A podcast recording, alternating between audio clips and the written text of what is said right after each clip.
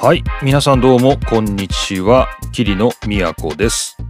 桐野都の F1 ログ F1 ファンになる方法第73回目をお送りしたいと思います。というわけで桐野です。今日は2022年6月25日土曜日ですね。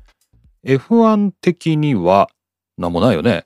今週は何もないよね。今週は何もない。移動日というか移動の週ですね。先週カナダ、先々週がアゼルバイジャン、アゼルバイジャン、カナダと来て1週間休んで、来週はもうヨーロッパラウンド、イギリスグランプリ、イギリスシルバーストーン、そしてオーストリアっていう風に、7月はね、すごいっすよ。7月5週あるうち4回グランプリありますからね。めちゃくちゃ、めちゃくちゃですけれども、今週は貴重なお休みということで、皆さん自分のね、いろんな趣味に、休暇に、仕事にですね、励んでおられるんではないかと思います。えっ、ー、と、この2週間の思い出っていうとやっぱアゼルバイジャンですかね。アゼルバイジャンの時差のなさ。時差はあるんだけど、時差はあるな。これは間違ってた。時差がある。時差はあるんだけど、その日本の視聴者にとって非常に都合のいい時差。これはね、もう本当に最高でしたね。こんなあのツイッターでつぶやきいただいてます。ハッシュタグ F1 ログ付きで石橋さん、深夜放送思い込み、見ときゃよかったアゼルバイジャンというですね、なんか一句読んだようになってますけど、石橋さんどうもありがとうございます。深夜放送思い込み、見ときゃよかったアゼルバイジャン。見ましたよ。ねえ、生で決勝を見たのもしかして今年初めて？っていうぐらい全部見れましたね。いや、よかった。もうスタートの前の進行から本当に全部見れました。もう初めて DAZN にお金払ってる意味。生で見れるみたいな。初めてアゼルバイジャンで味わいました。もう本当に良かったです。まあその後のカナダはねもうあの完全にスルーというか、まあ、起きた頃に決勝が終わるみたいな、まあ、そんな感じで。まあ起きたらすぐに決勝のレースのまだライブ状態にあるやつを巻き戻して最初から見るみたいなねそんな感じの週末でした。はい。というわけで今日の F1 ログなんですけれども、またこの2週間でいろいろとたまりにたまったキリノの主観で気になったニュースをたくさん紹介していきたいと思います。今日もたくさんありますよ。1、2、3、4、5、6、7、8、9、10、11、12、13、14個僕が気になるニュースありましたけれども、まあ、この中からいくつ紹介できるかなと。あとマシュマロ、123、3ついただいてますし、ツイートもいただいておりますので、この辺も楽しく紹介していきたいと思います。というわけで、桐野都の F1 ログ、F1 ファンになる方法、第73回目、よろしくお願いします。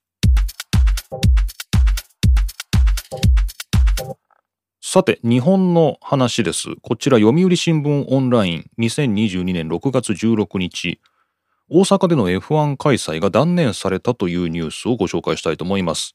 記事のタイトルは、人工島、夢島への F1 誘致、大阪市が断念、万博会場跡地利用採算取れずという読売新聞オンラインの記事です。えー、この番組でも紹介したと思うんだけど、大阪のまあ、埋め立て地がね、ずっとあの大阪湾のとこにね、あのその埋め立て地の島があるんですけど、そこ夢島というふうに言います。で、この夢島で今度、万博をやるんですよね、エキスポ。大阪・関西万博っていうんだね。これが2025年に開催されると。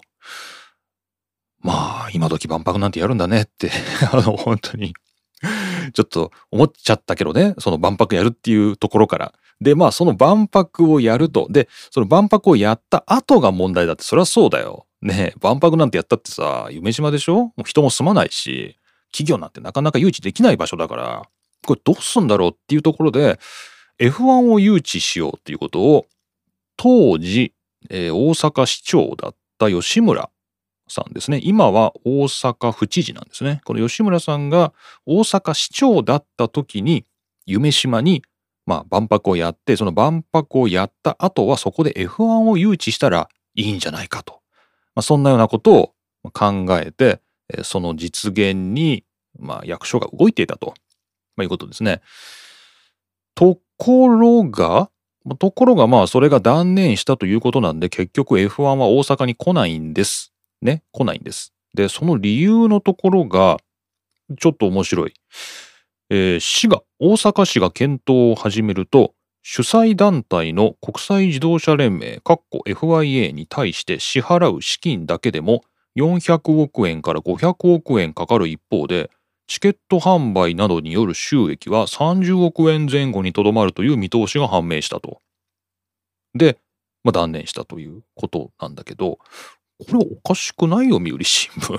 これおかしくない？?FIA にお金払わないでしょ、サーキット。払うの？なんかそういう、なんかあるの？保証金みたいなやつ？僕の理解ですけど、僕の理解では、えー、っと、まあちょっと一応裏を取るというか、最近の相場を調べる上で、オートスポーツの2021年1月13日、コロナによる収益減少で F1 チームの分配金が大幅減額という、まあ、この記事の中に大体サーキットの開催権料現在の相場書いてあります。20億円から50億円。これがグランプリの開催権料だと。で、これを取ってるのはリバティですよね。商業権保有者なんで、FIA は競技としての F1 を管轄してますけれども、この工業、商売としての F1 を管轄してるのはまあ、かつてはバーニーのね、フォーカとかですね、FOM とか FOA とかあったんですけど、今はリバティメディアね。リバティがこの開催権料を取ってると。その相場は20億円から50億円だと言うんですよ。うん。まあそんなもんだよねと。えー、まあ20億円、50億円、まあ差はありますけれども、大体そんなもんだよねと。なので、ここの記事に書いてあるチケット販売の収益が30億円っていうのはまあ悪くないわけですよね。だからやり方によっては採算が取れるってことですよね。サーキット的には開催権料が大体チケットの販売でまあペイできるっていう、まあ大体そんな感じになってますよね。で、あとはまあこう広告はサーキットに入るのかな？入んないかもしれないですね。まあこういう形で、チケット販売が30億円だよっていうのはまあそれはまあいいんですよね。なんだけど FIA に払う400億円から500億円っていうのはこれどっから出てきた数なんですかね？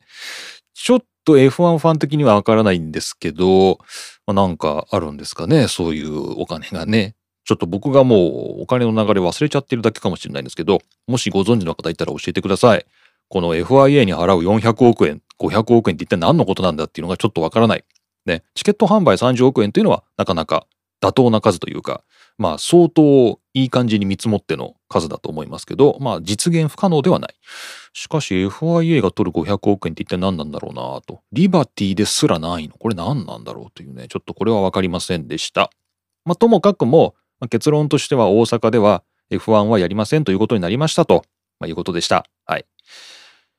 で、まあ、この記事読んでて、ああ、そういえば昔横浜でね、横浜の港未来でね、F1 やろうとしてた。そんなことあったなと思って、ちょっとね、あの、なんか詳細な記事あるかなと思って調べてたら、これね、いい記事ありました。ハマレポ .com さんという、これは横浜のローカルメディア館ですかね、ローカルメディアな感じなんですかね、すごくこの港未来で計画された幻の F1 構想とはっていうのを深掘りしたいい記事が出てきましてね、これもちょっと紹介で、えー、今したいと思います。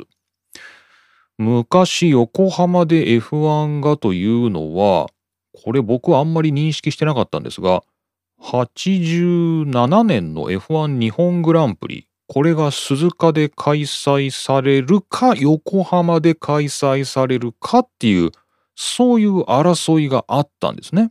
当時ね。これもしかしたら横浜目線かもしれませんけどね。横浜目線ではギリギリまで鈴鹿か横浜かという争いがあったんだけども、最後大逆転で鈴鹿に持ってかれたっていうですね。まあ、こういう横浜的なこういう目線があるみたいです。で、まあ、そこに書かれているのは、いや、これすごいんですよね。こう、なんていうんですかね、こう横浜の、まあ、青年会議所であるとかですね、まあ、あとそういう商工会議所、あとね、まあ、市民レベルでも横浜で F1 やるならこのルートで横浜でやろうっていうことで、まあ、相当盛り上がったと。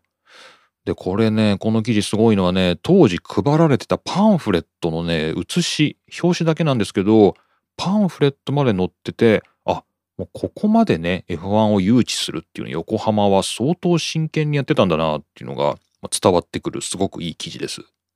ただ、ここではですね、問題とされたのが、警察ったっていうんですね。F1 誘致が現実味を帯びてきた一方で大規模なイベントによる治安の悪化を懸念した神奈川県警が、まあ、この商工会議所と折り合いがつかなかったということでまあダメになっちゃったっていうそういう説明がされてます。うん、だからまあお金はどうだったのかっていうのはまあ今と当時違うんで何とも言えないんですけど警察とうまくいかなかったまあこういうことがあったみたいです。まあ、これは87年の F1 日本グランプリをめぐる争いが鈴鹿と横浜であったという、まあ、昔話なんですけど最近はどうだったんでしょうね。この大阪の方はね。お金がっていう採算が取れずっていうのが理由になってますけど警察とかねこの道路使用の方は関係なかったのかな。万博跡地だから何？アルバートパークみたいな感じなのかな？あとカナダとか？ああいう感じなの？なのかな？わかんないんだけど。はい。ということで、まあまあまあ、こういう日本でね、市街地で、モナコみたいに F1 をやりたいみたいなのは、まあ昔から言われてるんだけども、今年もというかね、2022年のバージョンも、まあ、やっぱりダメでしたという、まあ、ちょっと寂しいニュースご紹介しました。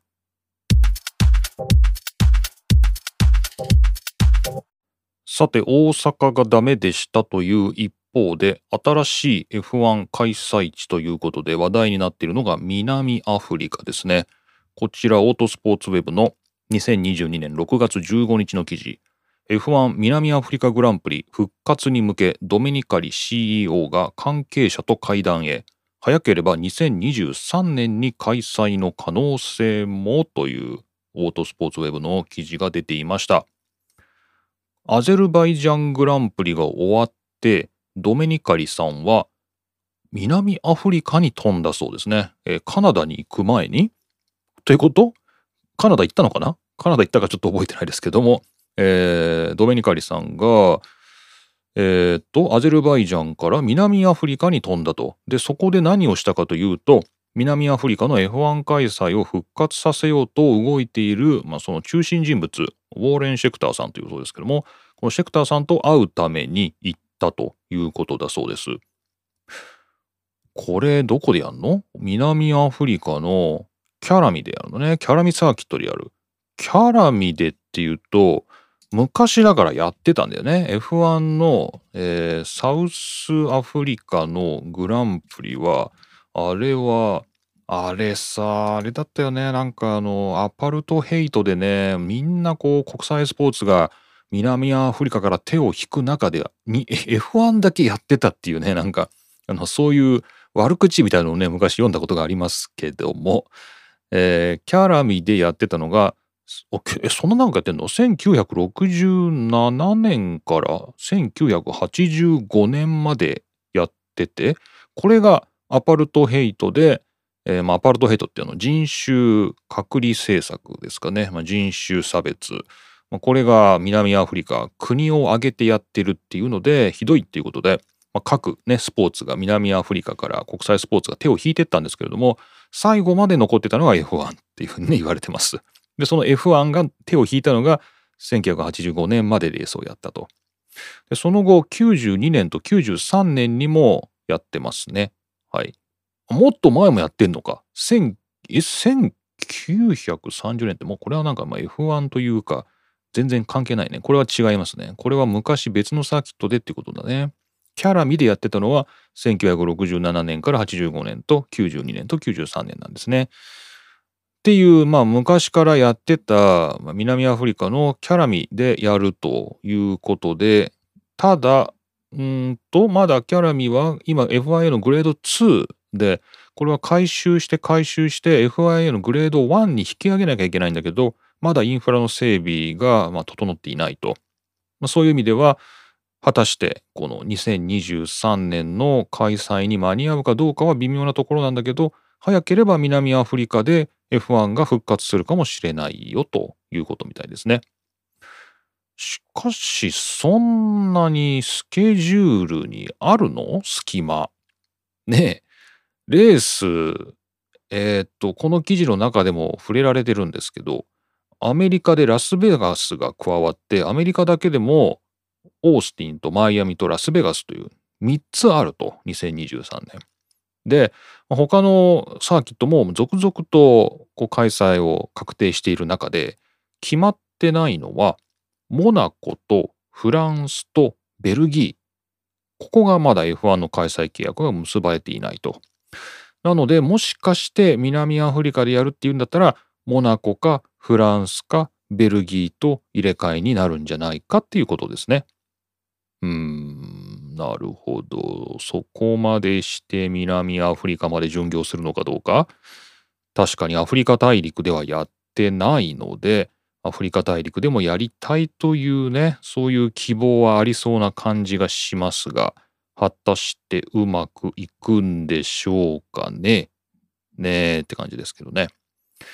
これ英語でね、キャラミって言わないんですよね。これ全然関係ないけど。こう、カイカイアラーミー、カイアラーミーみたいな感じでね、言うんで、こう最初何の話してんのかね、英語のメディア聞いてて分かんなかったんですけど、あ、キャラミのことね、みたいなことで、まあちょっとですね、このニュースもつかみ損ねてたんですけど、まあキャラミでね、やるんだなっていうことだそうです。えー、他にも何かあったなえー、っと、グランプリ絡みではもう一個、うんと、オーストラリアですね。2035年まで契約延長の F1 オーストラリアグランプリ。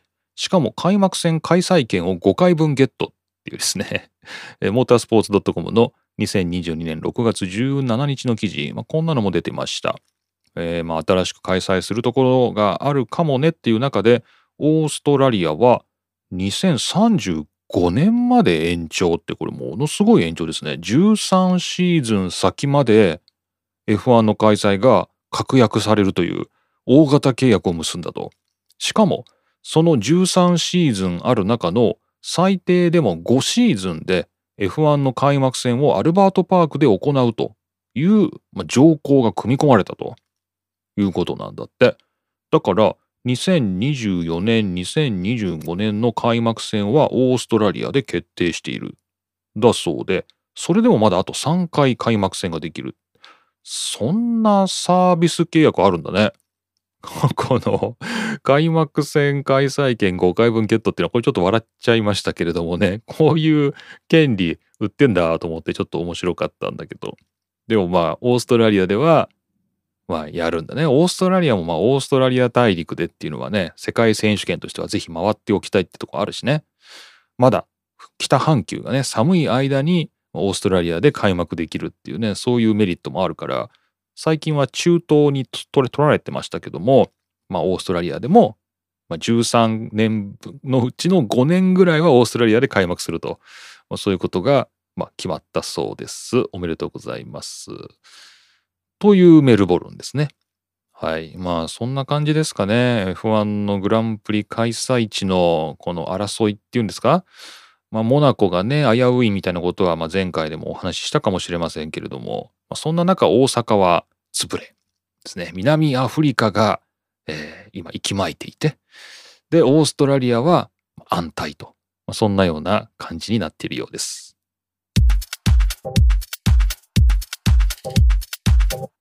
さて、なんだかお金づいてますので、もう一個お金のニュースやっとこうかな。こちら、オートスポーツウェブの2022年6月15日、F1 が盛り上がっている時に報酬を下げるなんて理解できない。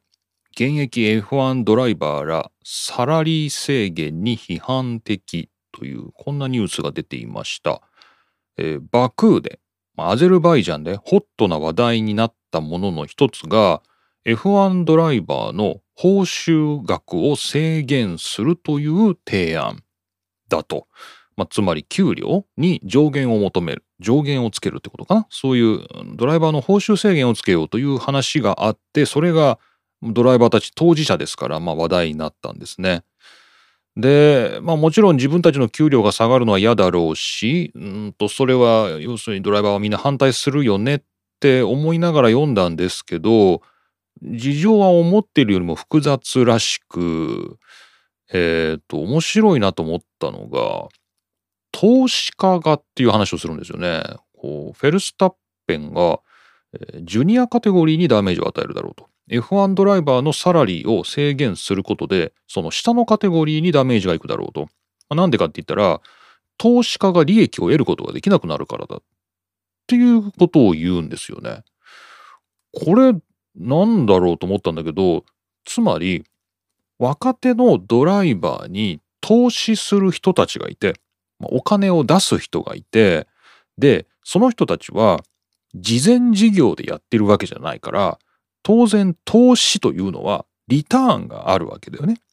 で F1 に上がるかもしれないっていう有望なドライバーに対してお金を投資してそれを F1 その子が F1 ドライバーになったらものすごく高い給料を得てそこからお金を返してもらうっていうか、まあ、どっちかってお金を取り戻すっていうの？もっと儲ける。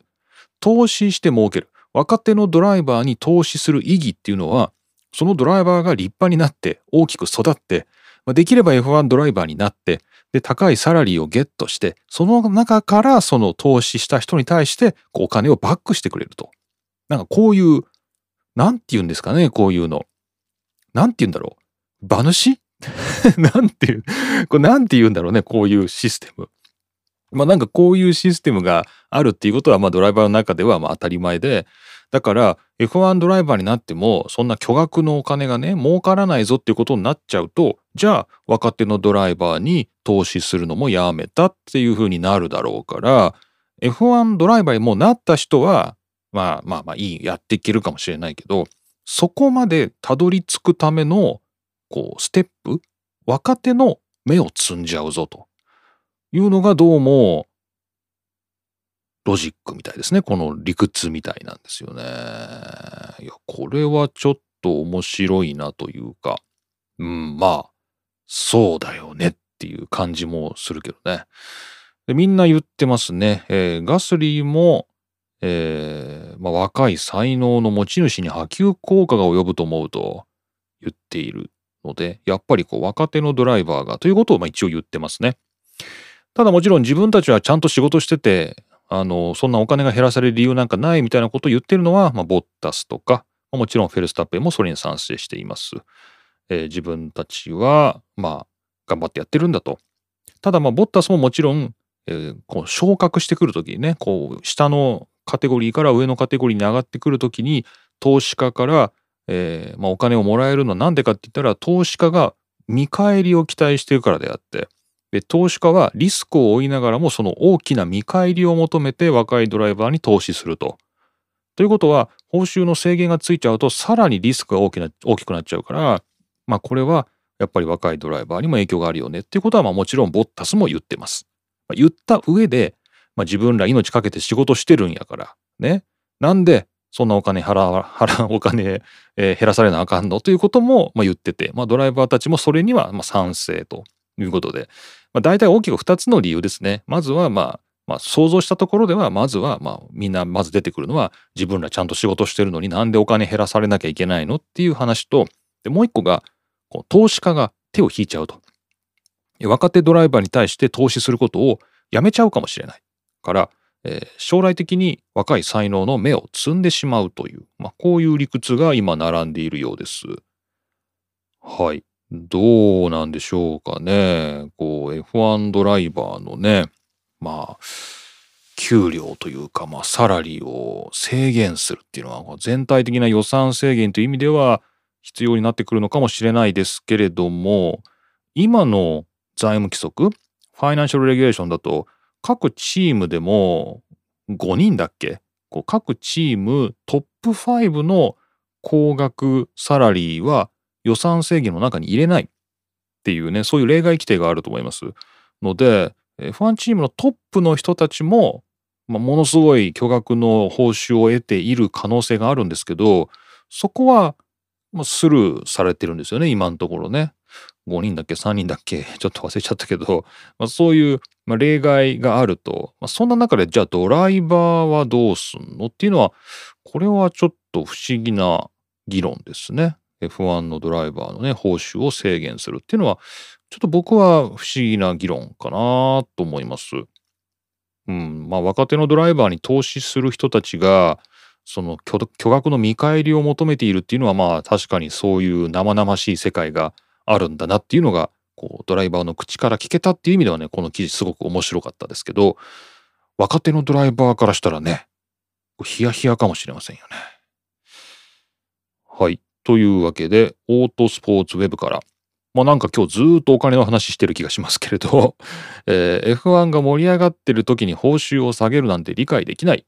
現役 F1 ドライバーらはサラリー制限に批判的という2022年6月15日の記事をご紹介しました。さて、なんか疲れたな。もうなんかちょっとスケールの大きいニュースばっか紹介してたらちょっと疲れたんで小ネタ紹介していいですかね小ネタなんでなんだろう5分も持たないネタっていう意味で3つぐらいあるんですけど小ネタ紹介していいですか？結構ね小ネタ面白いんですよ。小ネタ面白いんですけどなかなかね語る時がないんでよくボッツになるんだけど今日はちょっと小ネタ紹介します。まず1つ目、えー、フォーミュラ1データ。ゲームを熱く語るハミルトンに突っ込むフェルスタッペン、冗談を飛ばして笑い合うという2022年6月18日の記事があります。これは F1 カナダグランプリの記者会見で、えー、ハミルトンが面白いこと言ってたと。最近レトロゲームにハマってて、ハミルトン。もうなんか F1 疲れちゃったのかな？まあいいけど、レトロゲームにハマってて、えー、っと、イギリスではですね、最近任天堂64を買って、任天堂64買ってないんだ。買ってなくて自分家の倉庫で見つけたの。任天堂64を、えー、まあ、手に手に入れて、で、ゴールデンアイ、007のゴールデンアイをやってたっていうね、あの64の名作なんですけど、えー、まあ、 first person shooting 的なね、こう、007、ね、スパイのゴールデンアイ、まあ、この64のゲームをやってたと。なるほど。レトロゲームに最近ハマってるハミルトン。で、だからカナダに到着して、まず64のマリオカートを買いに、あ、64のマリオカート持ってないんだ。これは買わなきゃ。ね、64のマリオカートを買いにレトロゲーム屋さんに行ったんだそうです。えー、モントリオールで。そうしたら64を置いてなかったと。これがっかりしたと。で、えー、メガドラの、セガのね、メガドライブを買ったと。本体を買ったと。で、えー、北米ではジェネシスですね。ジェネシス。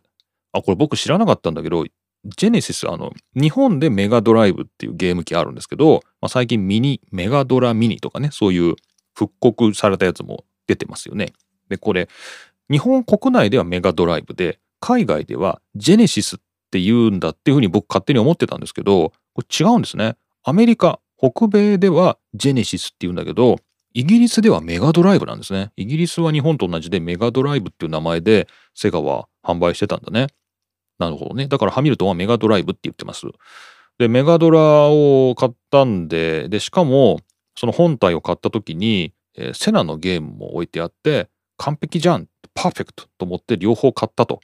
で、モントリオールに着いてから2、3日夜な夜な、このセナの、これは、あれでしょ？モナコグランプリのやつでしょ、えー、セナのアイルトン・セナスーパーモナコグランプリ2。これを夜な夜なプレイしていたと。えー、いうことだそうです。で、カナダで3位取れたんだね。じゃあね、3位このメガドラでトレーニングしたおかげで、カナダでは表彰台に登れたっていうこのハミルトンなんですね。で、隣のフェルスタッペンが、えー、ポーパッシングの問題は出ないのっていうふうにですね、えー、ハミルトンに聞いたそうですけども、そんなもんないよっていうふうに、まあ、2人で笑ってたということだそうです。なんだかね、こう、なんかハミルトンも疲れてんのかなっていう感じがしますけれども、こんなこと言ってますね。気楽に楽しめるし、技術的なことも必要ないし、ちょっと楽しいよねっていうことで、まあ、レトロゲームの、まあ、レースとかね、そういうのに楽しんでるハミルトンということでした。これいい小ネタですよね。いい小ネタ。ね、こういうネタですよ。こういうネタ。メガドライブもいいですね。で、レトロゲームのハミルトンでした。じゃあ次行きますか。えー、っとですね、これはね、ちょっと変化球ですよ。えー、FNN プライムオンラインですね、えー。FNN プライムオンラインの2022年6月14日の記事です。極上の座り心地。レーシングカーシートにキャスターをつけたら大ヒット。3ヶ月待ちっていうですね。こういう、これローカルニュースじゃないの？東海テレビだからね。東海テレビのローカルニュースなんですけど、あの、愛知県の東海市で、このレースのシート、レーシングカーのシートっていうのを専門で作ってるっていうのが、そんなような会社があるらしくて、で、そこのレーシングシート、レーシングカーシート、で、これに足をつけたんだね。こう、車用なんだけど、まあ、その技術を使ってそこにコロコロのね、キャスターをつけて、まあ、椅子にしたっていうんですかね。そうすると、こう今大人気で3ヶ月待ちだそうです。3ヶ月待ちだそうです。えー、この会社はシェア日本一でカーレースのこのレースカーのシートを専門に作っている会社でまああれだよねこう体をしっかりこう G に耐えられるように保持しながら、まあ、硬すぎず柔らかすぎずこうなんて言うんですかねこう絶妙の座り心地のレーシングカーのシートを作ってると。でこれをオフィスとかホーム向けに手手手手水じゃないななんていうのこのえー、肘掛け。肘掛けとあのキャスターつけたら大ヒットで、えー、めちゃめちゃ売れてると、えー、いうことで。これ皆さんどうですか？レースカー上がりのこのシート。いかがでしょうか？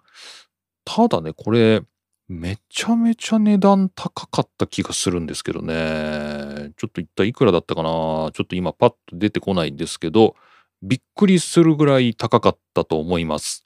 はい。えー、それが3ヶ月待ちだって言うんだから、みんなすごい、あ、15万円ですね。15万円。15万円のオフィスチェアですね。ただし、こうレーシングカーのシートの専業メーカーが手作りしてくれると、職人が手作りしてくれる、まあ、究極のゲーミングチェアって言っていいのかな、オフィスチェアですね。えー、こんなのが今流行ってるよということでした。興味のある方、リンク貼っときますので、ぜひ15万円ですけど、3ヶ月待ちでゲットしていただきたいと思います。こういうネタですね。こ こういうノリですよ。こういうノリ。で、えー、っとですね、最後が、まあ、これ僕がっていうことなんですけど、最近ですね、YouTube を見てると、やたらと、あの、ウェザーニュースのチャンネルがね、僕にプッシュされてくるんですよ。こう、YouTube の桐野さんへのおすすめっていうので、こう、ウェザーニュースが出てくるんですよ。で、別に僕そんなに、なんていうの、天気予報の動画、そんな見てないし、なんでそんなにウェザーニュースをしてくるんだろうっていうのが、しばらくちょっと意味不明だったんですけど、あのー、このウェザーニュースのね、え、ー、と、別にお天気予報の、天気予報のこのキャスターの方が一人、こう F1 のファンらしくて、そのウェザーニュースのチャンネルなんですけど、その中で F1 のトークをしてると。F1 のトークをしてると。だから、まあ、僕に YouTube がね、気を利かせて、ウェザーニュースのチャンネルなんだけど、F1 のトークをしてる人がいるよっていうことで、なんかプッシュしてくれてるっていうのが最近あって、ちょっと面白かったっていうので紹介してます。えー、っと、まあ、なんかたくさんあるんですけど、まあ、お天気お姉さんによる F1 トークまとめ、大島理論さんっていうんですかね、大島理論さんのね、フォーミュラ理論っていうのですね、まとめ動画があのウェザーニュース公式で作られてますので、えお天気お姉さんによる F1 トークまとめっていうね、このリンクを貼っておきますので、まあ、皆さんよかったら 見てみてください。なんだろう。いや、面白いよね。こういうしかしウェザーニュースが攻めるなと思って。ねなんか F1 っていうのはまあ別にいいのか。まあ別になんかそこに商業権が発生してるわけじゃないしな。まあ別に F1 の写真とか使ってるわけでもないし、まあ別に F1 の好きな人が単に F1 の話をしてるっていうだけだから、まあ、別にいいのかな。まあ、なかなか攻めるな。面白いですね。これ DAZN とかフジテレビの方えー、こんなお天気お姉さんいりませんか？みたいなね、なんかそんなあの営業動画というかね、そんなあのものも上がってますけど、大島里乃さん、これからフジテレビとかダゾンとか出てくるんですかね？はい。面白いよね、YouTube のね。うん。で、なんか僕もこれずっと見ちゃったんだけど、この 見てると、お父さんが好きで、その大島さんのお父さんが好きで、子供の時からまあなんか F1 を見てたと。で、やっぱ今でも、まあ、お父さんからも連絡来るし、まあ、自分でも F1 見るしみたいな、まあ、そういうこう英才教育を受けたっていうことみたいですね。はい。なるほど。鈴鹿サーキットがね、こう、ファミリーシートを作る理由がわかりますね。やっぱりこう子供から教育しなきゃいけないっていうね、えー、そういうことをひしひし感じましたが、はい。まあ、大島理論さんのご紹介でした。はい。まあ、こんな感じですかね。小ネタ、小ネタでしたね。はい。小ネタ3つ、えー、連続でご紹介しました。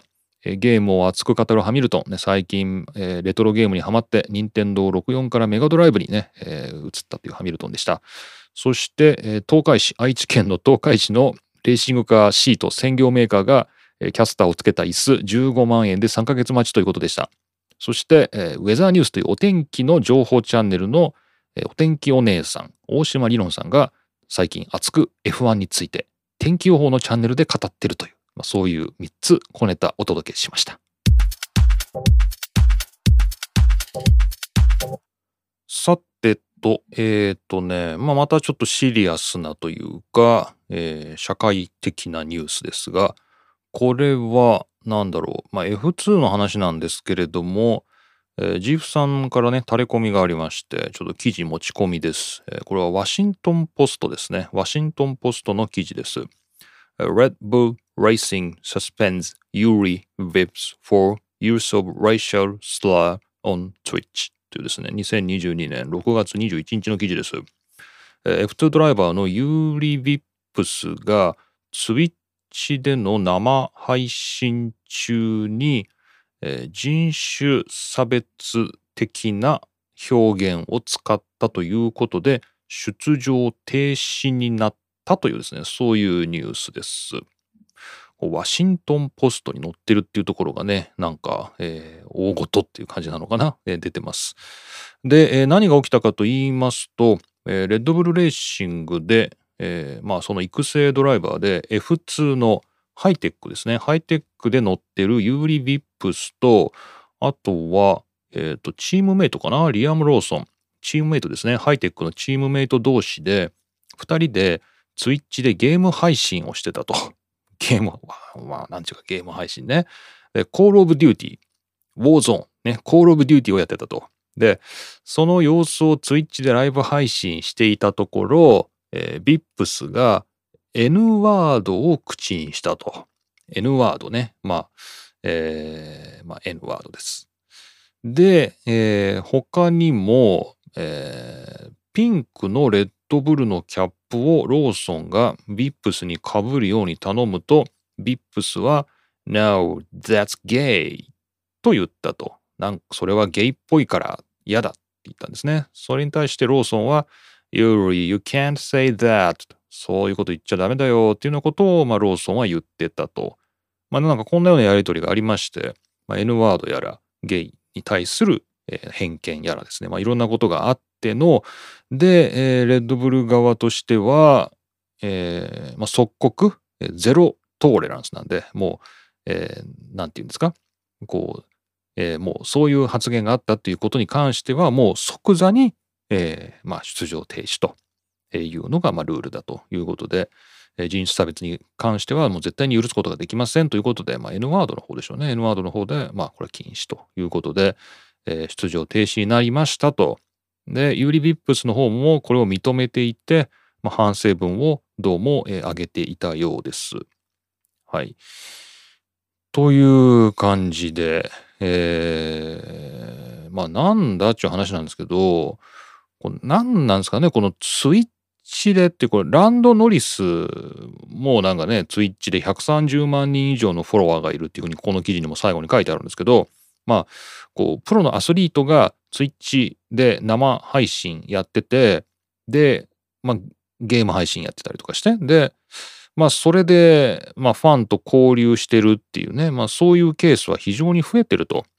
ただその中でツイッチの配信中にこう発言っていうものが問題視されて、えー、出場停止になるというケースは、まあ、他の種目でも、まあ、まあまああると。まあ、この中では NBA っていうね、まあ、バスケットボールですね、アメリカのバスケ、まあ、この例が出てたりします。まあ、そういう意味では、まあ、新しい現代のファンサービスというかね、ファンに対する、まあ、コミュニケーションっていう意味では、ツイッチでゲーム配信するっていうのは、まあ、プロのアスリートが、まあ、今、いろんなスポーツで行っていることではあるんだけれども、その何なんでしょうね、この来やすい感じなんですかねこのツイッチで家でゲームしてるみたいな感じの雰囲気でまあなんかいろいろなことを発言しちゃったらそれが、まあ、実際にはネットに載って まあ世界中の人が聞いてるわけですからこう問題視されるっていうことが出てくるっていうことなのかな。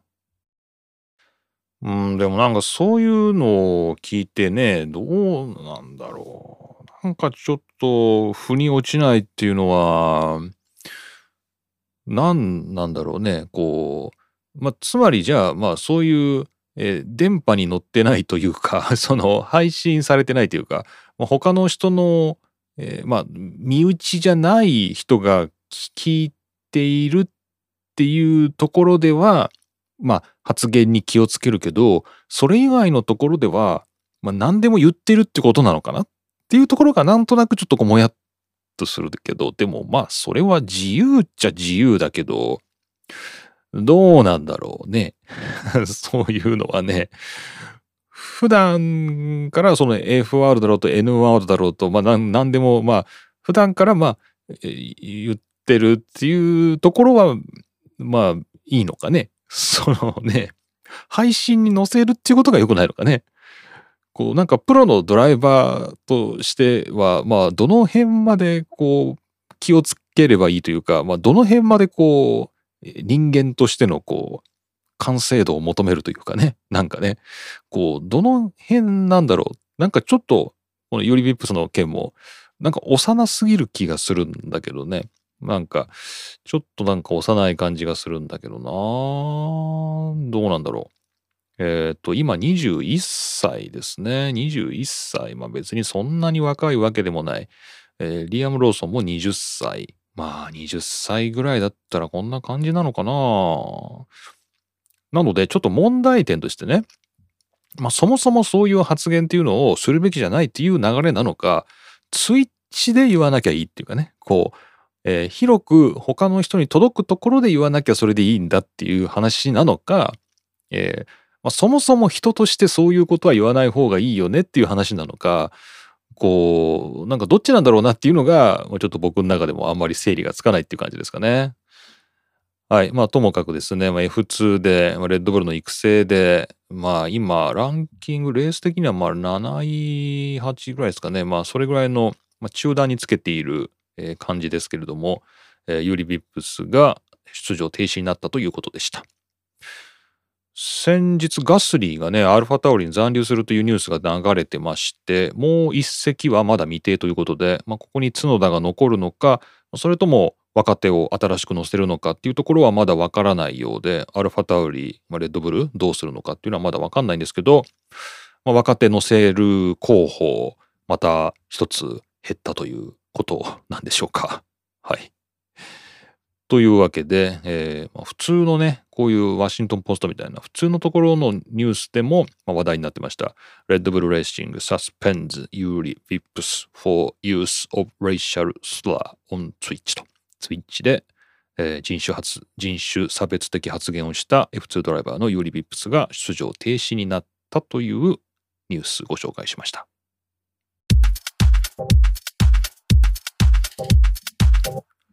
はい、お便りのコーナーです。この番組宛てのお便りは、マシュマロという匿名のメッセージ送信サービスで送っていただいたり、ツイッターでキリノ、ドクターキリノですね、DR キリノ宛てに DM やリプライで送っていただいたり、ハッシュタグ F1 ログ、シャープ F1 ログ、これをつけてつぶやいていただいたり、まあ、何にせよ文字の形でこちらに届いたものをすべてメッセージとしてこちらでご紹介させていただいています。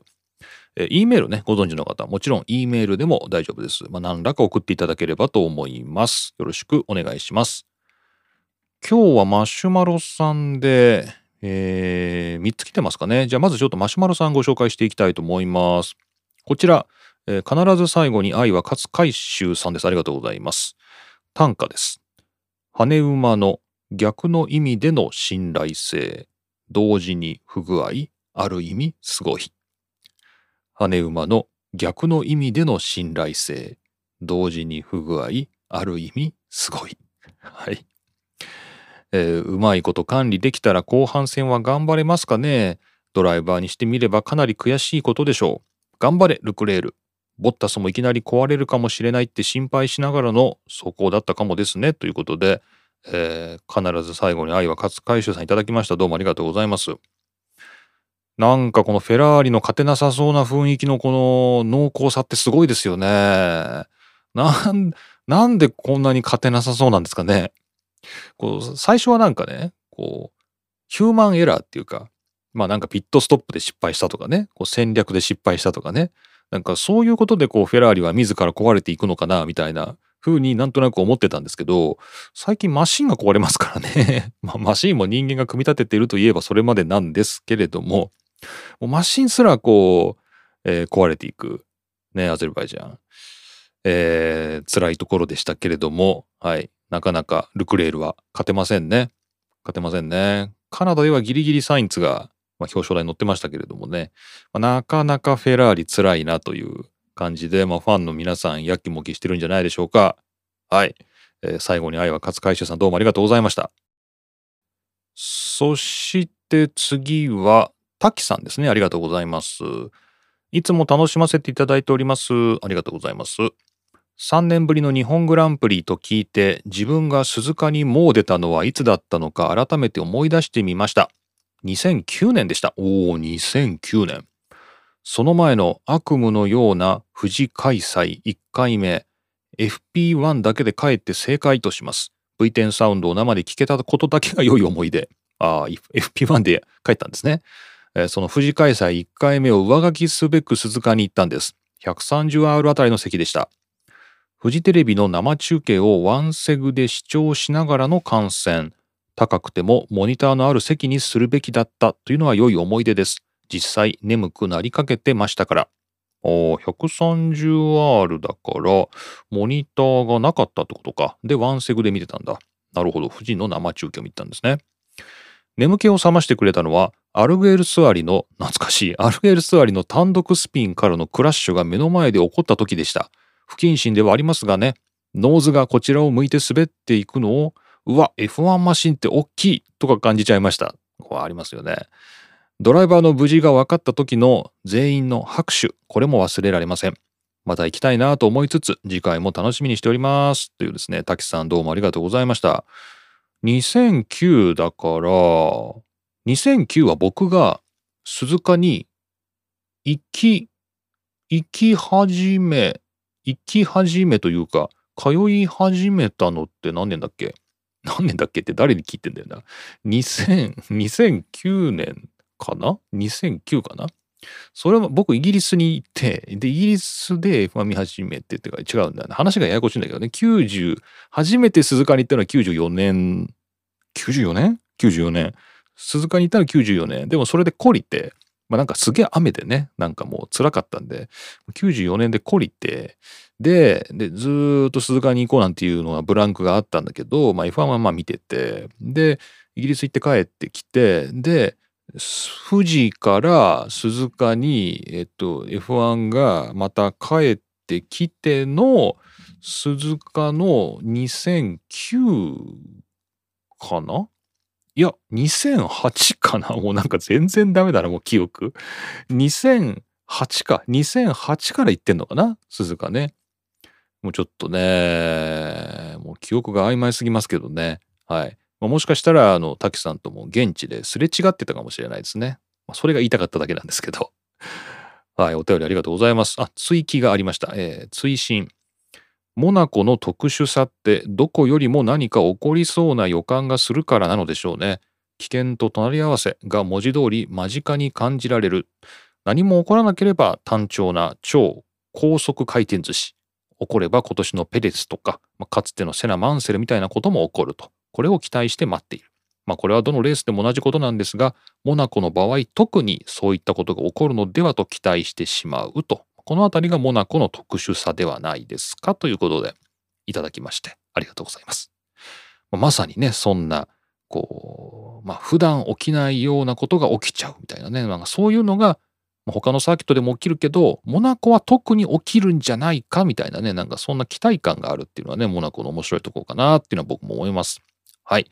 たくさんどうもありがとうございました。そして最後は、えー、これはマシュマロ匿名でいただきましたマシュマロさんとお呼びしたいと思います。ありがとうございます。アゼルバイジャングランプリ面白かったですね。面白かったですね。フェラーリがあんなに壊れるとは思いませんでした。6台中4台壊れたんだ。えー、レッドブルは高速サーキットは強い。うん。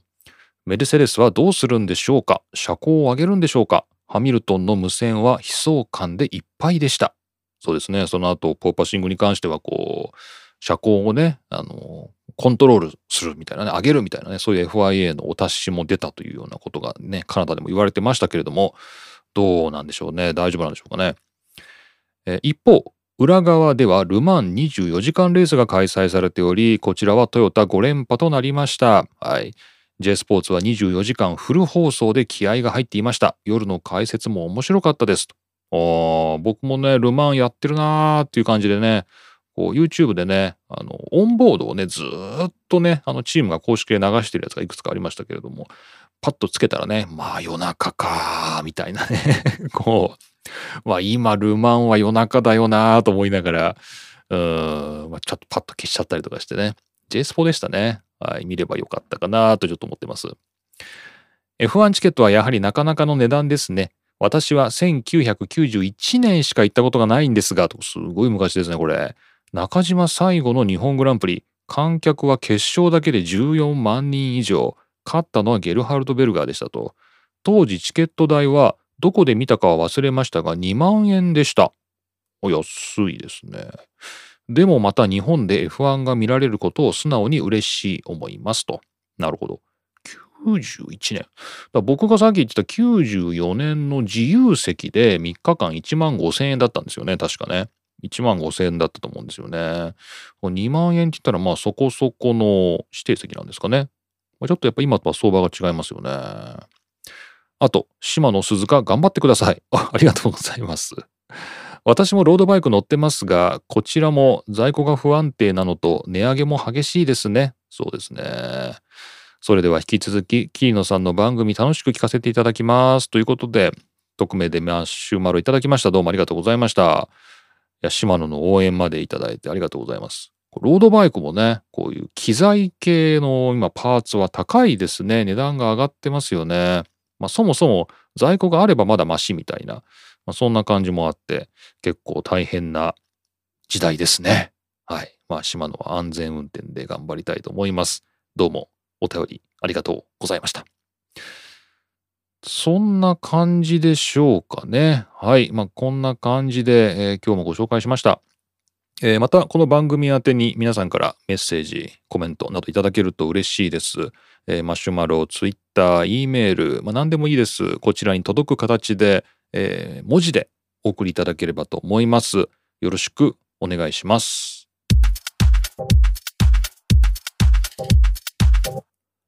はい。というわけで、今回も何一つ盛り上がることなく、チェッカーを迎えました。桐野都の F1 ログ、F1 ファンになる方法、第73回目をお送りしました。いやー、なんか2週間経つの早いですね。なんかね、この2週間でね、こう、なんていうのこれ。こういう何、何っていうのこの習慣じゃないね。各週？各週で出してますけど、このポッドキャスト。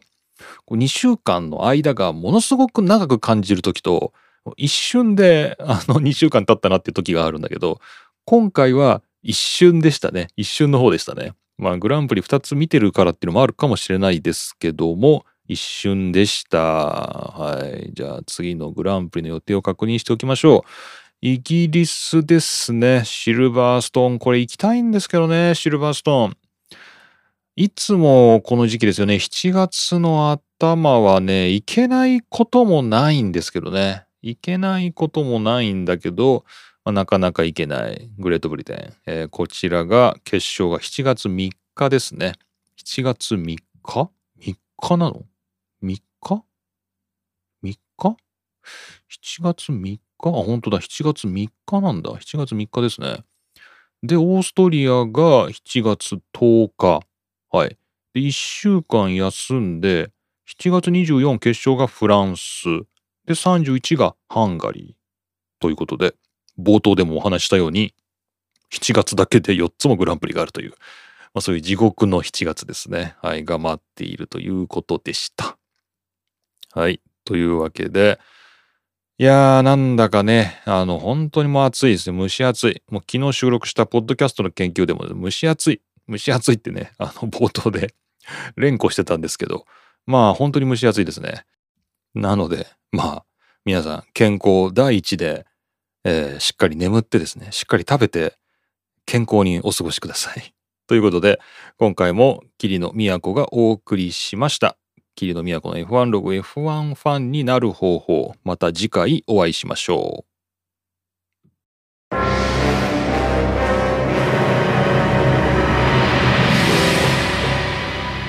Q さん Q さん。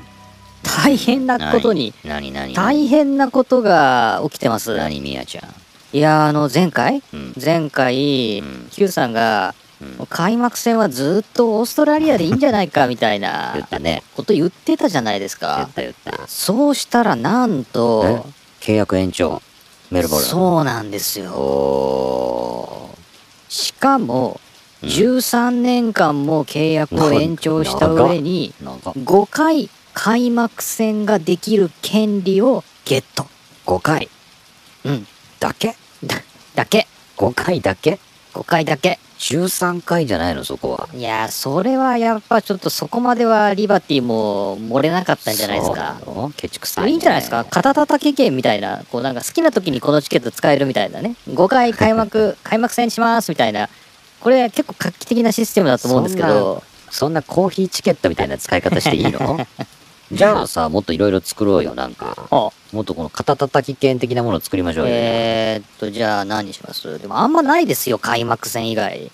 じゃあ最終戦チケット作ります？いいじゃん。最終戦が開催できる権利最終戦あとさヨーロッパラウンド最初とか。ちょっとスケール小さくなってきたけど。